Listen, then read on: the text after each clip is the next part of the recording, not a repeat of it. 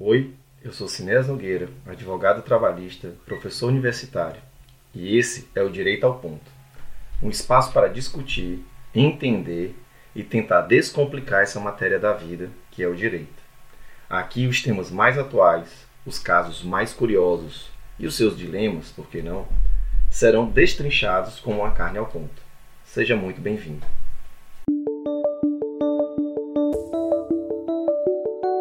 Oi, gente, vocês não estão ouvindo errado. E hoje não é domingo. É só um dia especial mesmo para todos nós aqui do podcast.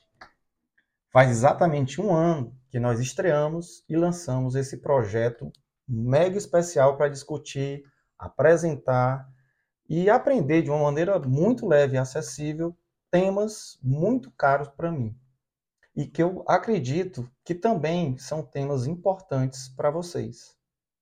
Porque o trabalho faz parte da nossa vida. Da minha parte, eu só tenho a agradecer a receptividade, o acolhimento, o feedback de cada um de vocês, a audiência que eu tenho recebido, até porque tem muito podcast por aí, né? E a gente sempre fica no começo um pouco temeroso sobre será que as pessoas vão gostar? Será que o formato é esse? Será que eu realmente tenho algo a contribuir? Mas vocês foram ouvindo, foram propondo temas e para mim tem sido uma honra e um orgulho de dividir esse espaço aqui com vocês, trocar experiências e, claro, sempre que eu posso, aprofundar um pouco mais e discutir um pouco melhor para entender os assuntos ligados ao mundo jurídico, em especial ao trabalhismo, e sempre que posso, eu tento fazer da melhor maneira possível para atender diretamente o pedido de vocês. Então, esse episódio de hoje, ele foi pensado nisso, para que a gente possa receber de vocês temas, pautas, escutar vocês e com isso a gente pudesse tirar dúvidas. Foi por isso que durante as semanas anteriores eu pedi várias vezes que vocês me enviassem algumas perguntas em especial sobre o universo trabalhista. E hoje nós vamos responder detalhadamente todas as, essas perguntas como uma forma de agradecimento, uma forma de dizer para vocês muito obrigado pela companhia desses 25 episódios durante esse primeiro ano. Que aí, e espero, claro, ainda teremos muitos e muitos outros episódios, muitos e muitos outros anos que estão aí por vir. Bom, a primeira dúvida é sobre o direito de férias.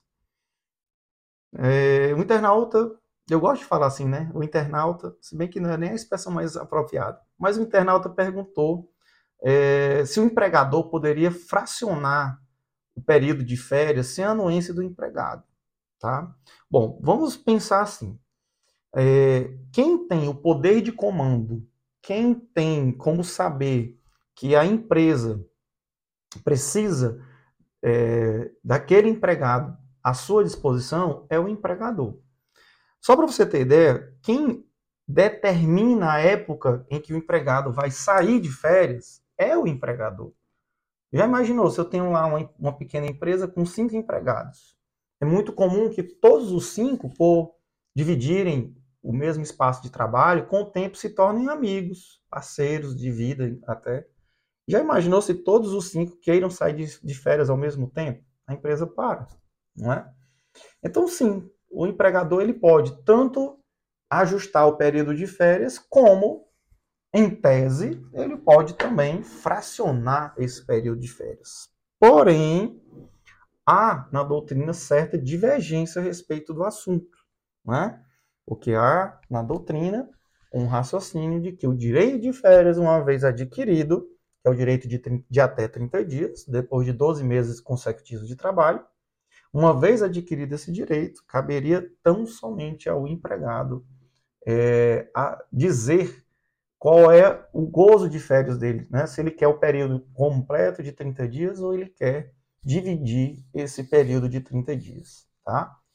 Pois bem, a legislação permite essa, essa, essa visão, mas a gente tem sempre que observar que o direito de férias ele não é um direito integralmente do empregado. Ele é um direito que pertence a benefício do empregado, mas ele é pensado também para dar manutenção à, à própria dinâmica empresarial, ok? Então, a gente tem que ter cuidado com isso. Mas antes da gente passar para antes da gente passar para a próxima pergunta, deixa eu dizer que nós já gravamos um episódio de direito de férias lá em dezembro de 2022 e eu convido que você acesse esse link que está aqui embaixo, né? Em algum lugar você vai perceber aí, e lá você vai ter completo algumas dúvidas, alguns questionamentos, comentários, de maneira bem mais detalhada a respeito do direito de férias, tá bom? Então, vamos continuar. A outra dúvida que eu recebi foi a respeito do microempreendedor individual, o famoso MEI, né?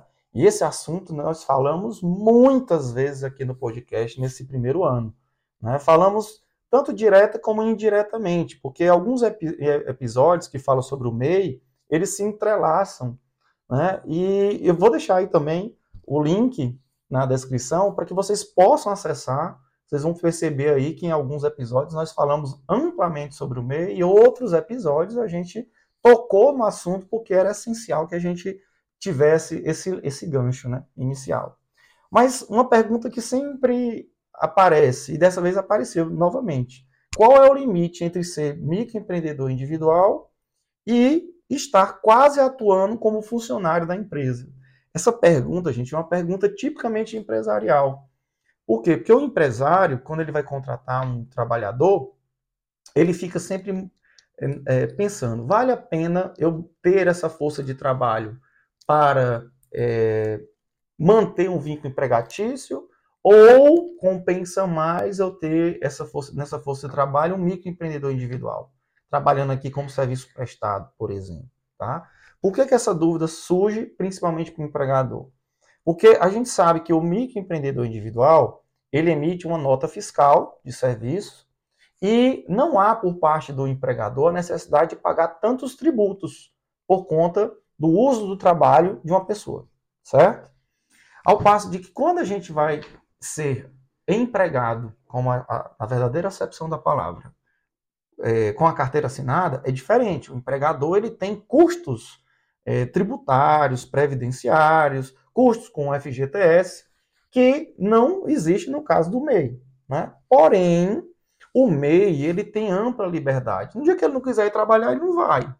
Ponto. É uma escolha dele, claro, isso pode ter uma consequência. Já o empregado, ele não tem bem essa, essa condição de dizer não vou fazer, não quero fazer, não vou trabalhar. Porque aí seria uma questão de insubordinação e geraria uma justa causa, certo? Então, o limite é observar a subordinação. Se um trabalhador está prestando um serviço na qualidade de e-mail para uma empresa. Mas esse, esse microempreendedor, ele não tem nenhum empregado, ele pode ter até um, pela lei, né? Ele não tem nenhum empregado. Ele recebe ordens apenas do, do tomador de serviço. Ordem constante. Ordem que diga respeito apenas e tão somente àquela empresa. Emite nota fiscal somente para aquela empresa.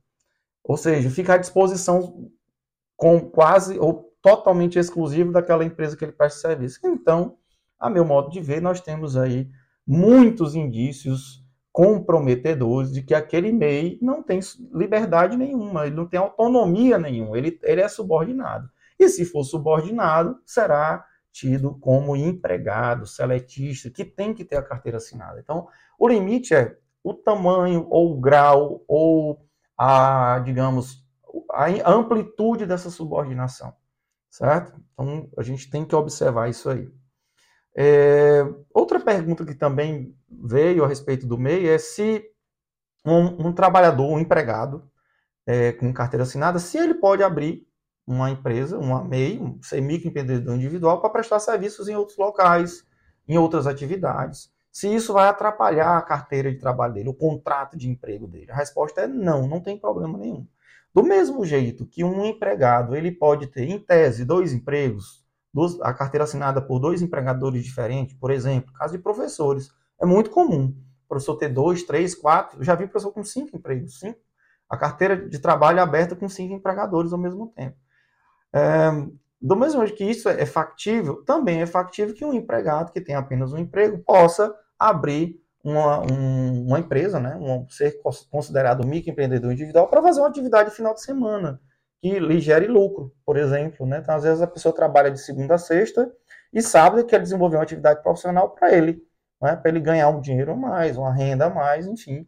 Então, não tem problema nenhum. Ser empreendedor no Brasil não atrapalha a sua condição de ser empregado. O que a gente tem que ter cuidado é que na mesma empresa que a pessoa é empregada, que tem a carteira assinada, não é adequado que ela também preste serviços outros na qualidade de MEI, porque isso pode ser entendido como uma fraude ao direito do trabalho. Tá bom? Então, ter cuidado com isso aí.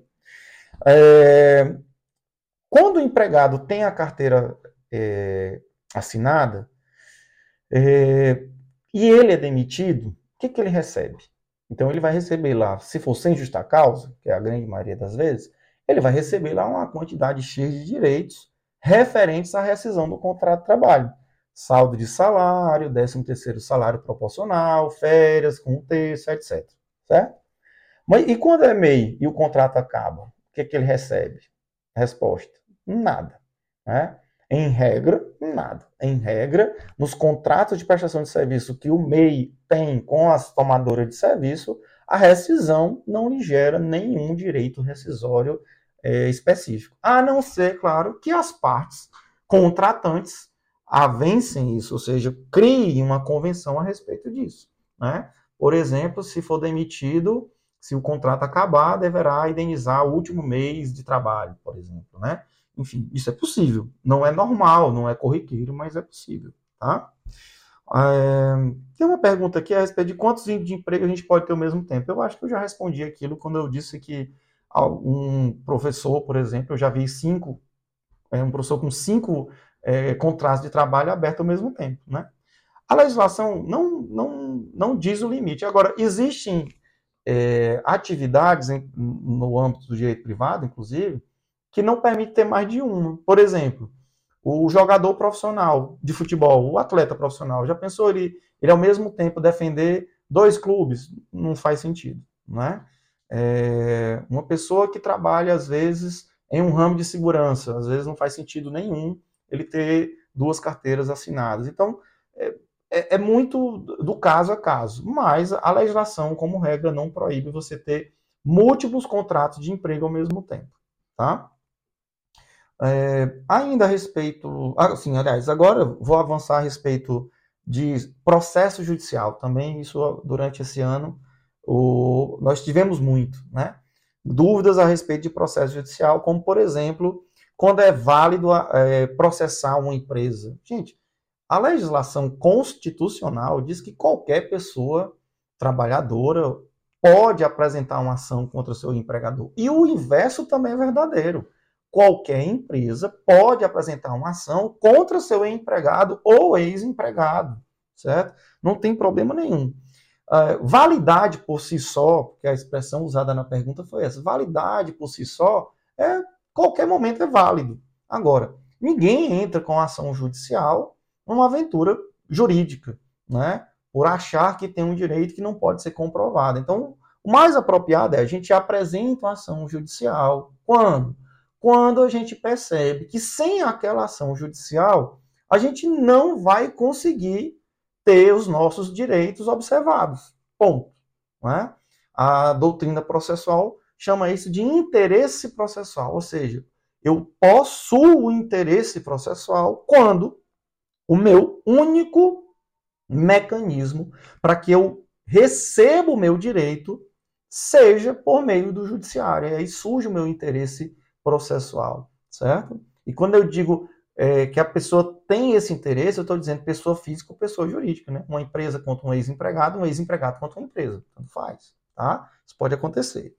Ah, claro que quando a gente apresenta uma ação, se a gente for o autor da ação, o mais apropriado é apresentar a ação com os documentos, com as provas.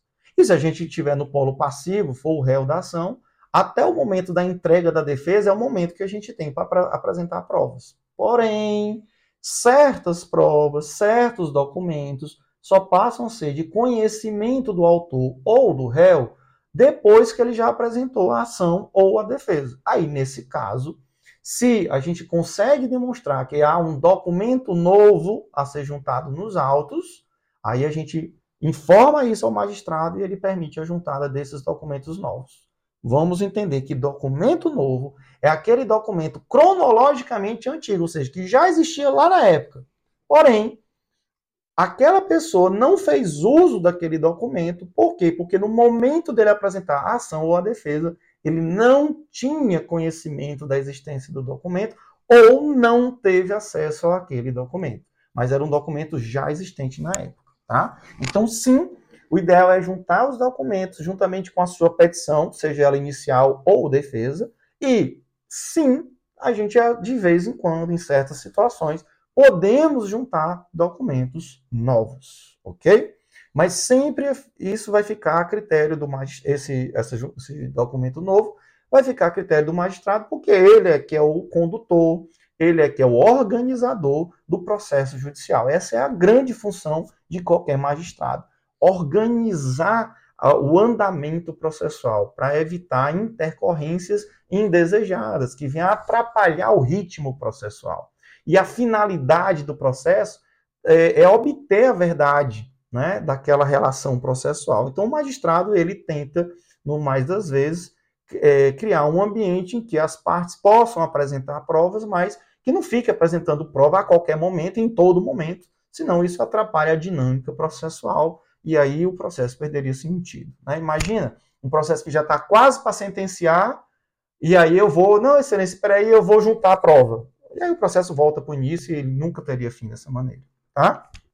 Pois bem, outro assunto a respeito de processo, que é outra pergunta aqui, é se eu processar a empresa anterior que trabalhava, eu corro o risco de não arrumar mais emprego? Gente, isso não existe, não pelo processo. É claro que nós temos aqui no Brasil, tivemos em um passado até recente, em maior quantidade, a chamada lista negra. Né? Alguns empregadores criavam listas de empregados que buscavam ex-empregados que buscavam o judiciário, e a, aquela lista gravitava ali num pool de, de, emprega, de empresas, e aquelas empresas, sem nenhum motivo aparente, sempre recusavam emprego a esses trabalhadores quando lá buscavam um novo posto de trabalho. Por quê? Porque as empresas que eram demitidas criavam essas listas, listas podres, listas negras, né?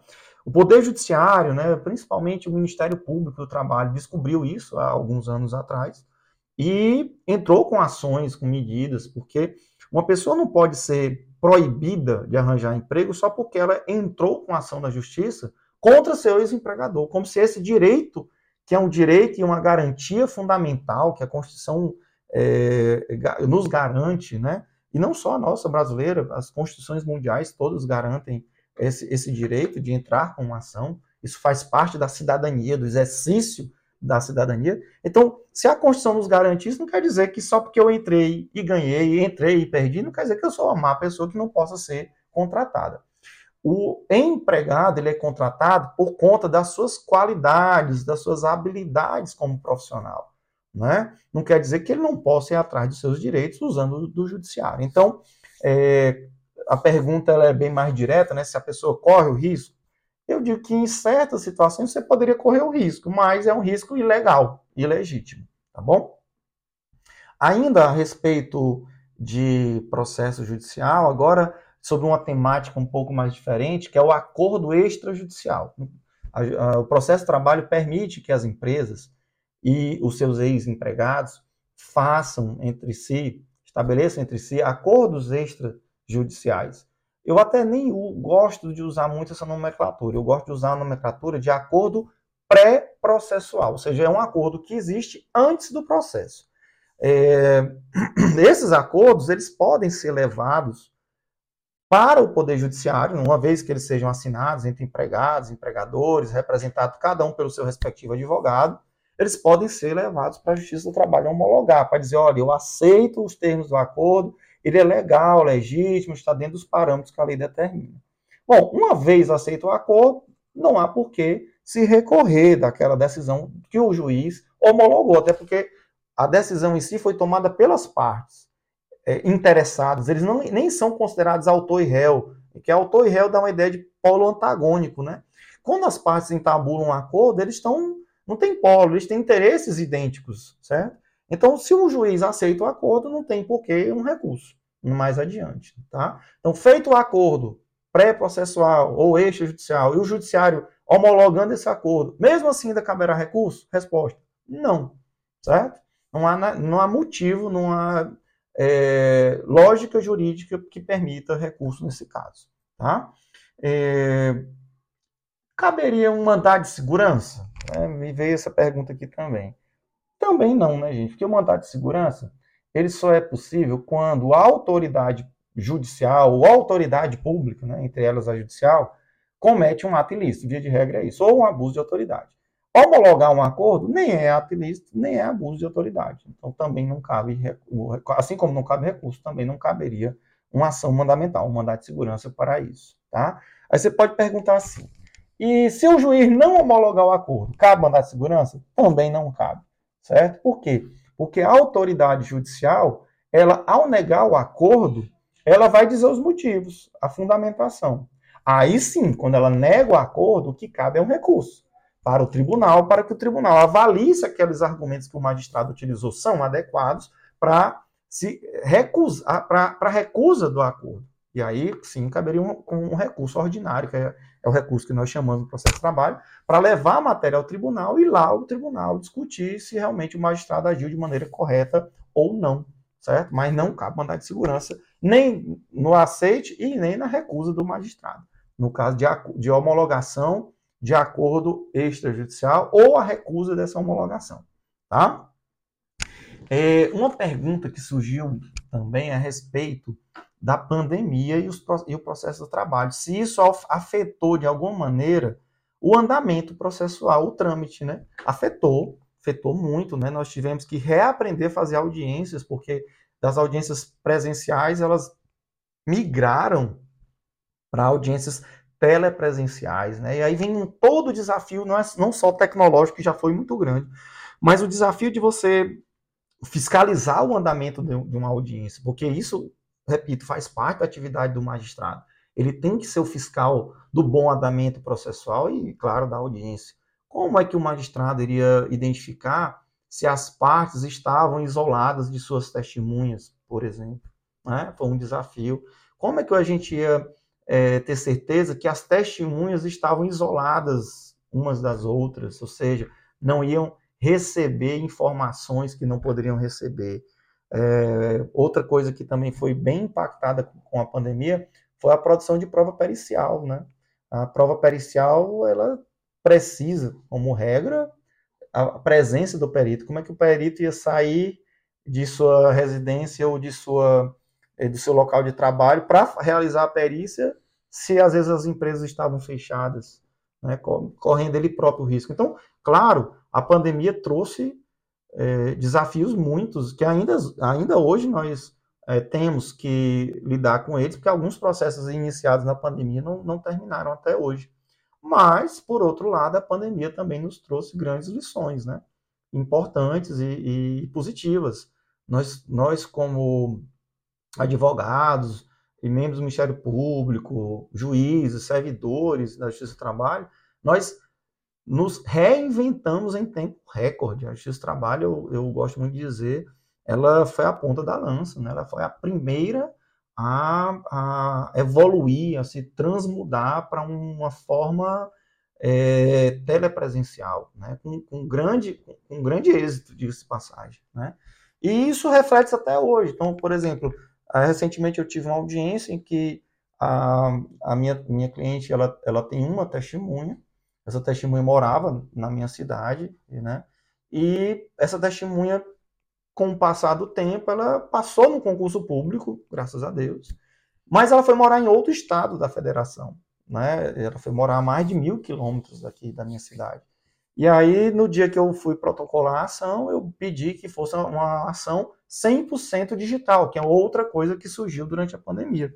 E a magistrada, na primeira audiência, perguntou por que, que eu queria fazer uma audiência, uma audiência 100% é, digital, não queria presencial. Aí eu disse, excelência, eu tenho uma testemunha e ela mora em outro estado da federação, expliquei os motivos. Então, para evitar que se percamos tempo com o processo, para que tenha que levar uma carta precatória para outra, outra, vara do trabalho, em outro estado, isso demorar. Então, para evitar isso, eu prefiro uma ação 100% digital, porque a senhora pode escutar a testemunha pela internet e a, e a testemunha mora em outro local. E assim foi feito, né?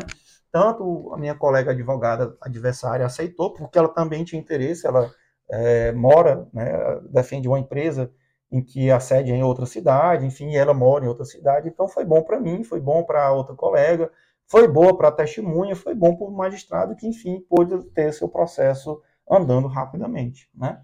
Então, a pandemia, nós temos situações interessantíssimas, tanto negativa como positivamente, tá? Inclusive, gente, devo dizer que a mediação, ela evoluiu muito na pandemia, né? Porque as pessoas é, que querem resolver de uma maneira mais rápida, mais fluida, né? Então a, a, pandemia também ajudou em algum grau, em alguma medida, a mediação.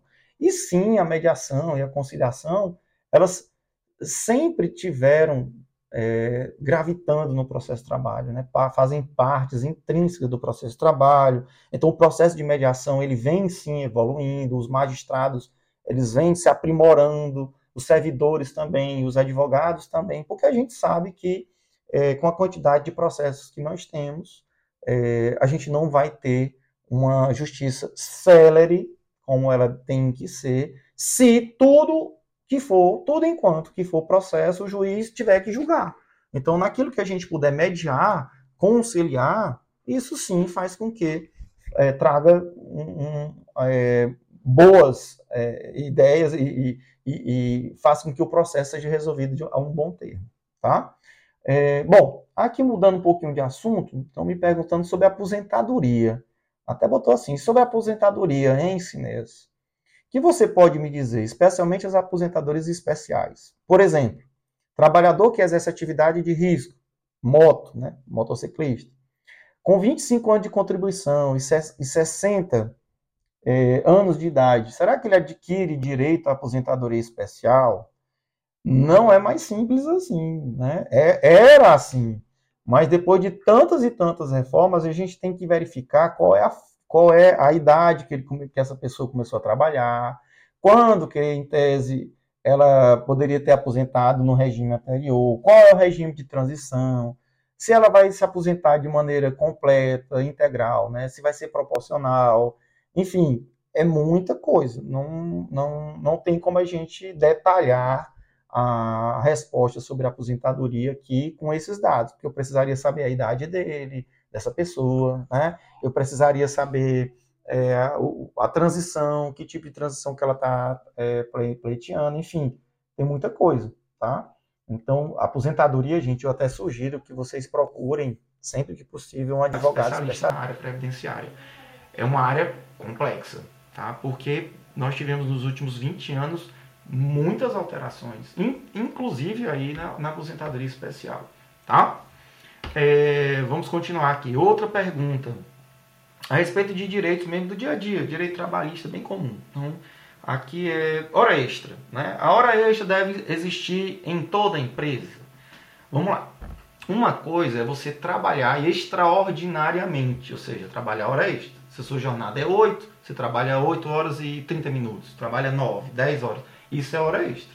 Né? Sua jornada é 6, aí você está trabalhando 7, 8 horas. Então você trabalhou em hora extraordinária. Isso é uma coisa. A outra coisa é você ter direito ao adicional de hora extra. Tá? Por quê? Porque nós temos empregados que, tem, que trabalham a mais do que o normal, mas não vão ter direito a receber o adicional de hora extra. Por exemplo, os empregados que são exercem cargo de gerência. Eles vão trabalhar 8, 9, 10 horas por dia, mas não tem direito a hora extra. Como também não vai ter direito ao adicional de insalubridade. Né? Nem o adicional de hora extra, nem o adicional de, insalubridade, perdão, adicional noturno. Né? Nem, ao, nem ao adicional de hora extra e nem o adicional noturno. Outro exemplo, as pessoas que trabalham com tecnologia de informação, né? trabalho remoto. A legislação trabalhista também diz que eles até podem trabalhar em hora extra, mas não vão ter direito ao respectivo adicional. Então, trabalhar hora extra é, dá direito adicional? Nem sempre. Existem exceções que vocês podem é, verificar no artigo 62 da CLT. Tá? É, outro caso, o empregador pode te obrigar a fazer hora extra? Também nem sempre. Tá? Por quê? Porque ele só vai poder te obrigar mesmo numa situação de força maior. Né? Sem, quer dizer, sem, se, se você não trabalhar na hora extra para aquele, para aquele empregador, sem isso, a empresa pode quebrar, a empresa pode, enfim, ser destruída. Imagina um tempo, uma tempestade e aí entrando água pelas portas da empresa e você, não, acabou meu horário, vou embora. Não, você tem que ficar lá e ajudar o empregador naquele momento. Claro que ele vai te pagar o adicional depois, né? É, e existem casos, é claro, que você, e aí eu falei um caso de obrigação, né? O empregador obrigar. Mas existem casos em que o empregado se obriga a trabalhar hora extra, quando ele assina um acordo né, com, com o empregador. A gente chama isso de acordo de prorrogação de jornada. Prorrogar, trabalhar, igual o jogo, né? Você vai prorrogar o jogo, você vai trabalhar mais. Então, às vezes, o empregado assina acordo de prorrogação. É como se ele dissesse, olha, empregador, no dia que você precisar de mim, eu estou aqui. Sou pau para toda obra. Inclusive, eu aceito trabalhar hora extra. E aí, com isso, o empregador vai saber que em certas atividades ele pode contar com a força extra de trabalho. E aí, é claro, no dia que ele vai contar com aquela força extra, aquela força extra não pode chegar e dizer, ah, eu, eu só assinei aquilo ali, sabe? Eu não, não quero não, ela só faz de conta. Não, isso não. Contrato assinado tem que ser cumprido, certo? Então existem situações em que a hora extra vai existir, mas não vai existir o adicional. Existem hora, situações em que o empregador não pode exigir trabalho extraordinário. Existem situações em que o empregador pode exigir trabalho extraordinário, caso da força maior. Existem situações em que o empregado, ele mesmo, entabula um acordo com o empregador em que ele, ele se impõe o trabalho extraordinário quando o empregador assim desejar. Certo? É, outro caso também que bem interessante diz respeito à promoção, né? Para uma outra função. Vamos, vamos entender que promoção tem que ser sempre positivo, né? Para cima. Não existe promoção regressiva, né? Rebaixamento, não existe. Até existe promoção lateral né? Você sai lá de gerente de contas para gerente de vendas, por exemplo. É tudo gerente, certo? Existe também essa figura. É, e aí, quando o empregado recebe a promoção para uma outra função, será que ele tem direito à rescisão da antiga função? Não. Você só está migrando de função dentro da empresa. O seu contrato de trabalho continua o mesmo. Tá? Boa pergunta, interessante essa. Tá? É, em caso de trabalho remoto, a segurança do ambiente de trabalho é de responsabilidade de quem? Do empregado. A legislação, artigo 75, inciso 75A, B, C, D, quase o alfabeto todo, fala lá sobre o trabalho remoto. Está lá dizendo que o empregador e o empregado assinam um documento, um termo, em que o empregado vai, é, que ele sabe, né, desde logo, que ele corre certos riscos, por exemplo, risco ergonômico, eu estou o tempo todo sentado, risco ergonômico. Né? Então, ele, ele, empregado, tem que tomar medidas para se defender desses riscos de ambiente de trabalho, tá? Mas isso tem que estar num contrato, tem que estar explícito no contrato. Sinés, e se não tiver explícito no contrato, aí a obrigação, a responsabilidade, melhor falando, é do empregador, tá? O empregador não cumpriu o que a legislação está dizendo, de, de, informar o empregado sobre os, os riscos, para que esse empregado tome as medidas adequadas para evitar que aquele risco venha a causar algum evento danoso. Ah, sobre o contrato de experiência, né? em período de experiência, deve pagar a indenização à empregada doméstica? Gente, período de experiência, vamos lá. Período de experiência é diferente de contrato de experiência, certo? Vamos lá. Período de experiência, a CLT fala sobre isso, quase ninguém gosta de explicar isso, porque não, não se usa mais né, na prática. Período de experiência é o período do primeiro ano de trabalho em que o empregado está ganhando experiência. Por si só, isso não dá direito nenhum para o empregado, nem traz nenhum benefício a mais para o empregador. É só um período em que se sabe que está se ganhando experiência. Agora, contrato de experiência é outra coisa. Quando eu contrato alguém e digo você está regido por um contrato de experiência, eu estou dizendo que em até 90 dias a gente vai decidir se seu contrato vai continuar ou não. O seu contrato, portanto, quando ele é contrato de experiência, ele começa e tem uma data certa para terminar, que é no máximo 90 dias. É um contrato por prazo determinado, portanto. Terminou esse momento, esse prazo determinado, aí o empregador vai decidir se quer tornar esse contrato de experiência, que é por prazo determinado, por, é, transformando em um contrato normal, por prazo indeterminado. Certo? Então são figuras nesse sentido. Existe uma diferençazinha pequena entre período de experiência e contrato de experiência. Mas muito bem. Existe contrato de, experiência, é, contrato de experiência para empregada doméstica, para empregado doméstico? Existe, tá? Se ele for demitido, ele ou ela for demitido no, na, nesse contrato de experiência, tem direito à indenização? Tem, tá? Porque eu posso ter uma, uma contrato de experiência em que ele é antecipado, por exemplo, contrato de experiência de até 90 dias. Aí quando dá no 50 dia, eu não quero mais aquele empregado, eu vou e demito, de forma antecipada. Então o empregador, neste caso, vai ter que pagar a indenização. Né? Aí tem que ser visto isso. E a indenização é, além das verbas rescisórias, vai ter que pagar metade do valor dos salários devidos até o dia final do acerto. Então, se ele foi demitido no 50 dia e tinha até 90, faltavam ainda 40 dias. Tá? Então, o empregador, além de pagar a rescisão, vai ter que pagar metade dos salários devidos até o final, ou seja, nesse meu exemplo, 20 dias. Então, existe uma forma de indenização. Tá?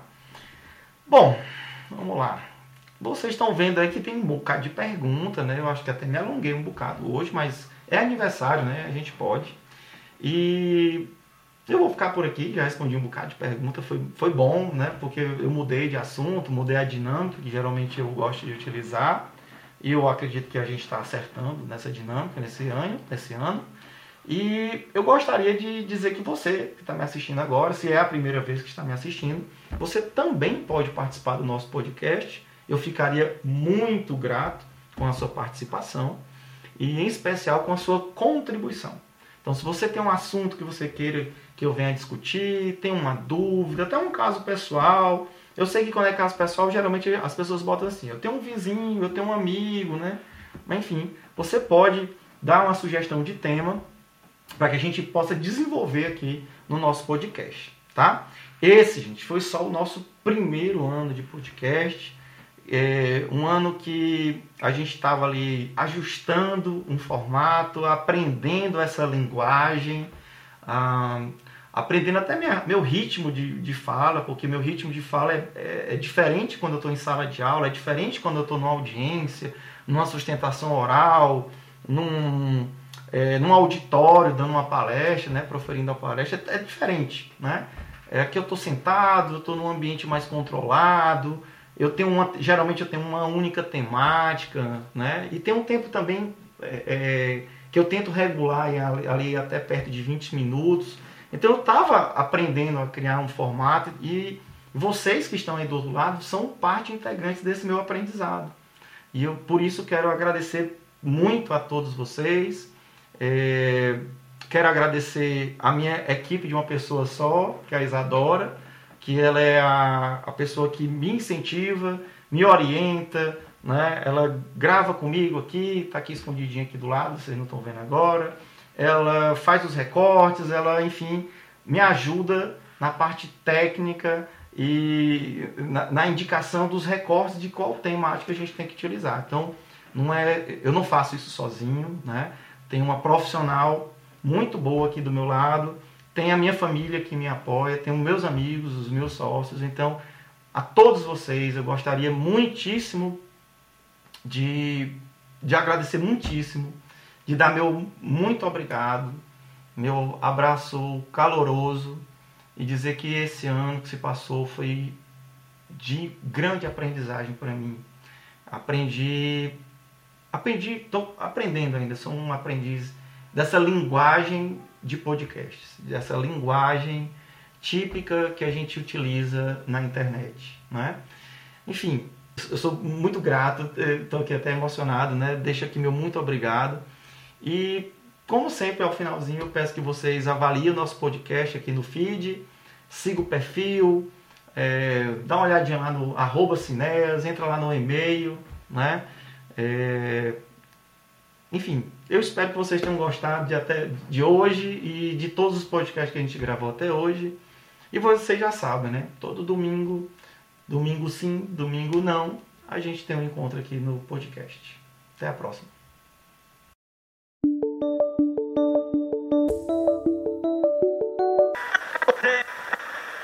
Lembrando que nós estamos nas principais plataformas de streaming. Segue o Direito ao Ponto no Spotify e avalia o nosso podcast. Adiciona no Apple Podcasts. Se inscreve no Amazon Music, curte no Deezer e faça parte da nossa comunidade no Orelo para não perder os episódios.